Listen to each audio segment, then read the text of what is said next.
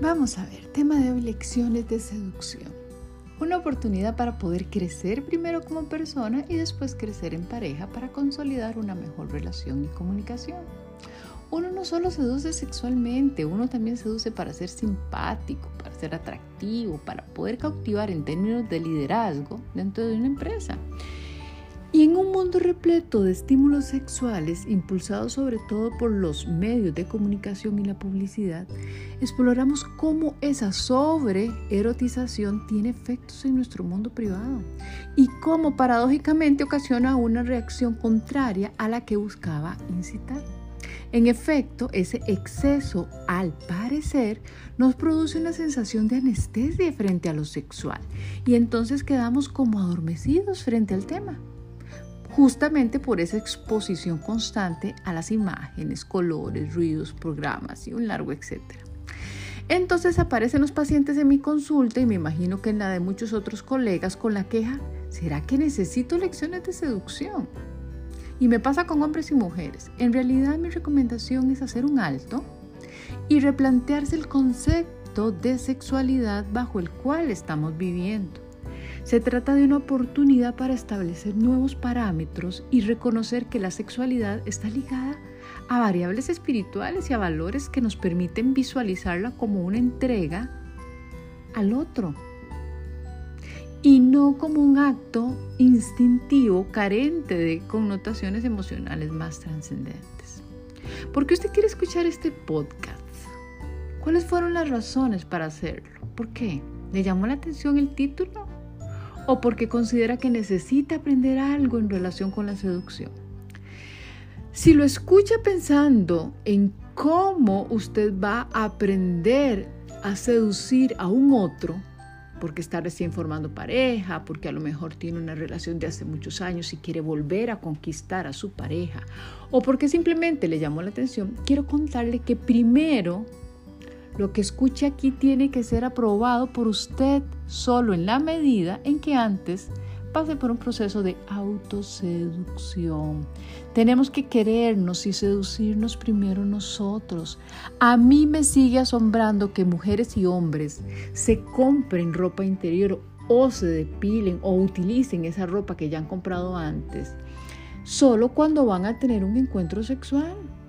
Me asombra porque no lo hacen para ellos, lo hacen para el otro. ¿Es que acaso a usted no le gusta salir del baño y si tiene un espejo cerca ver qué bien le quedan esos cacheteros?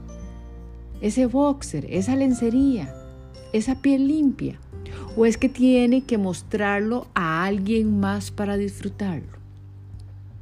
Hay realidades que nos han hecho creer que deberíamos desaprenderlas. ¿O es que usted no se ha dado cuenta que sentirse bien con su forma de ser, con su cuerpo y con lo que traiga puesto ya seduce? Que muchas veces usted no entiende cómo esa persona que no tiene la ropa perfecta, el cuerpo perfecto, es increíblemente seductora y que desearía estar en sus brazos tan solo unos instantes y que le traspase toda esa energía y esa seguridad que tiene. El porcentaje de personas que compra para lucirle a los otros es impresionante.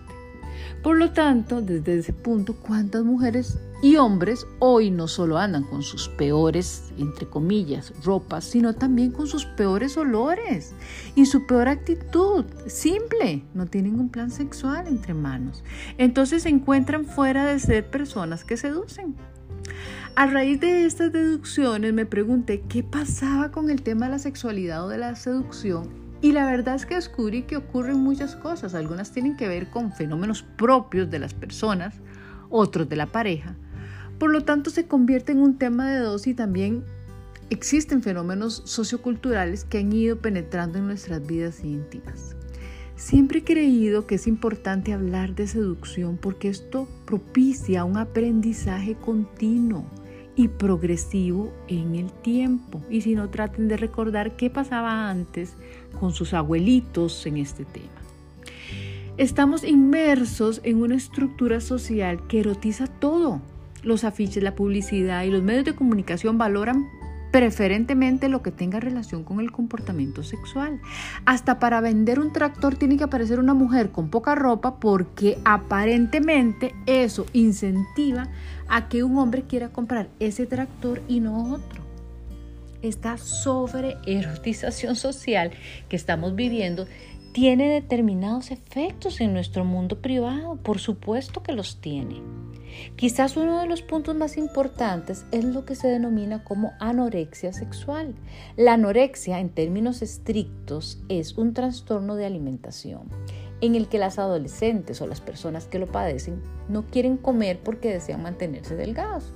Pero la anorexia también acarrea problemas con el placer, con el disfrute, con el goce. De hecho, una vez que las personas salen de este cuadro, dejan de sentir placer por las cosas, no disfrutan comiendo ni compartiendo con la gente, no gozan ningún aspecto de la vida. Cuando nos referimos a esta nueva reformulación de concepto y hablamos de anorexia sexual, nos referimos a que si estoy todo el día viendo chocolates en la calle, entendiendo por chocolates los millones de carteles, publicidad, hombres y mujeres desnudos, en posiciones sugerentes, con cuerpos bellos, etc. Y llego a mi casa después de años de vivir con una persona, con una pareja, y me enfrento al mismo chocolate, entre comillas, de siempre, evidentemente no voy a tener ganas de consumirlo. Probablemente las razones que damos para no querer tener relaciones sexuales pueden ser muchas. Podemos decir que hay poco tiempo, que los niños nos limitan en la intimidad, que el espacio físico no es el adecuado para tener sexo, que nos pueden escuchar, que hay exceso de trabajo, que estoy cansada, que estoy cansado y que por lo tanto no sentimos ganas. Pero sin duda, e independientemente de todas esas posibles causas, creo que es importante determinar cuán sobreestimulados sexualmente estamos. Hay que revisar eso y cuánto eso nos produce una sensación de anestesia frente a lo sexual, quedando como adormilados, como adormecidos frente al tema por estar permanentemente expuestos a una vorágine de imágenes, colores, ruidos y programas de televisión que de alguna manera nos invitan al sexo, no a la sexualidad en pareja, no a conseguir esa química que no es fácil de encontrar y donde no importa nada más que disfrutarse mutuamente nos están invitando al sexo. Hay programas que hablan de la infidelidad, de la traición, de crímenes por celos, etc. En todos ellos existe un alejamiento del mundo de pareja, un mundo de pareja que esté buscando la forma de seducirse primero cada uno y luego al otro, en el aspecto lento de la seducción, el juego, en la conducta más lúdica, en la conversación, en la profundización de los afectos, para después terminar en una conducta sexual. Entonces esta sobreestimulación tiende a producir una baja en el comportamiento sexual de las parejas que ya están establecidas. Ah, pero también nos escapan esas parejas que recién se están conociendo, están teniendo ese primer contacto, entonces hay una exacerbación, ¿verdad? Para ver qué va a pasar esa primera vez. Y tal vez mucho miedo en quien está solo y no sabe qué le va a pasar cuando encuentre una pareja. Esto nos impacta a todos. Cuando me refiero al tema de la anorexia sexual, creo que es importante mencionar que somos nosotros quienes valoramos y reforzamos ese concepto con todos nuestros comportamientos y preferencias. Si no fuera así, los programas de más alto rating en la televisión no serían los que tienen mayores componentes de sexo y violencia. Desde nuestro mundo interior, mediante las preferencias a esos programas, estamos necesitando sentir algo con, con todo esto. Posiblemente esta sobreerotización se produce por la anestesia emocional en la cual estamos viviendo. Nuestra capacidad para contactarnos con nosotros mismos y con nuestras emociones, la rabia, la pena, la alegría, el miedo. Ese contacto con nosotros mismos es tan bajo hoy día que cada vez necesitamos estímulos más fuertes, que nos hagan sentir cosas, que nos hagan sentir que estamos vivos. Por último, construya con su pareja lo que quieren juntos lograr. Hablen, no hay recetas mágicas, cada pareja tiene su estilo.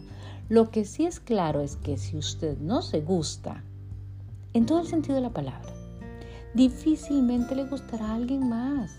Y si usted llena su mente de todo lo que es posible ver hoy en redes sociales y más, el chocolate que usted tiene como pareja solo le provocará anorexia sexual. Hablen del tema. Y sí, existen muchos consejos y hasta lecciones de seducción, pero empiece por usted, que los ojos que primero se iluminen sean los suyos al verse. El poder de las palabras es infinito. Utilice la creatividad. Usted puede decirle piedra, papel o te beso. Eso no es lindo. O podría decirle, venga, yo invito y juntos pagamos las consecuencias. Eso no es bonito en una pareja. A mí que me encanta leer, yo le podría decir, si mi vida fuera un libro, vos estarías entre mis mejores, mejores, mejores páginas. ¿Mm? Entonces sean curiosos. Si hay ganas, hay tiempo, hay creatividad. Y si no lo logran solos, busquen apoyo, pero no se den por vencidos. Hasta un nuevo encuentro.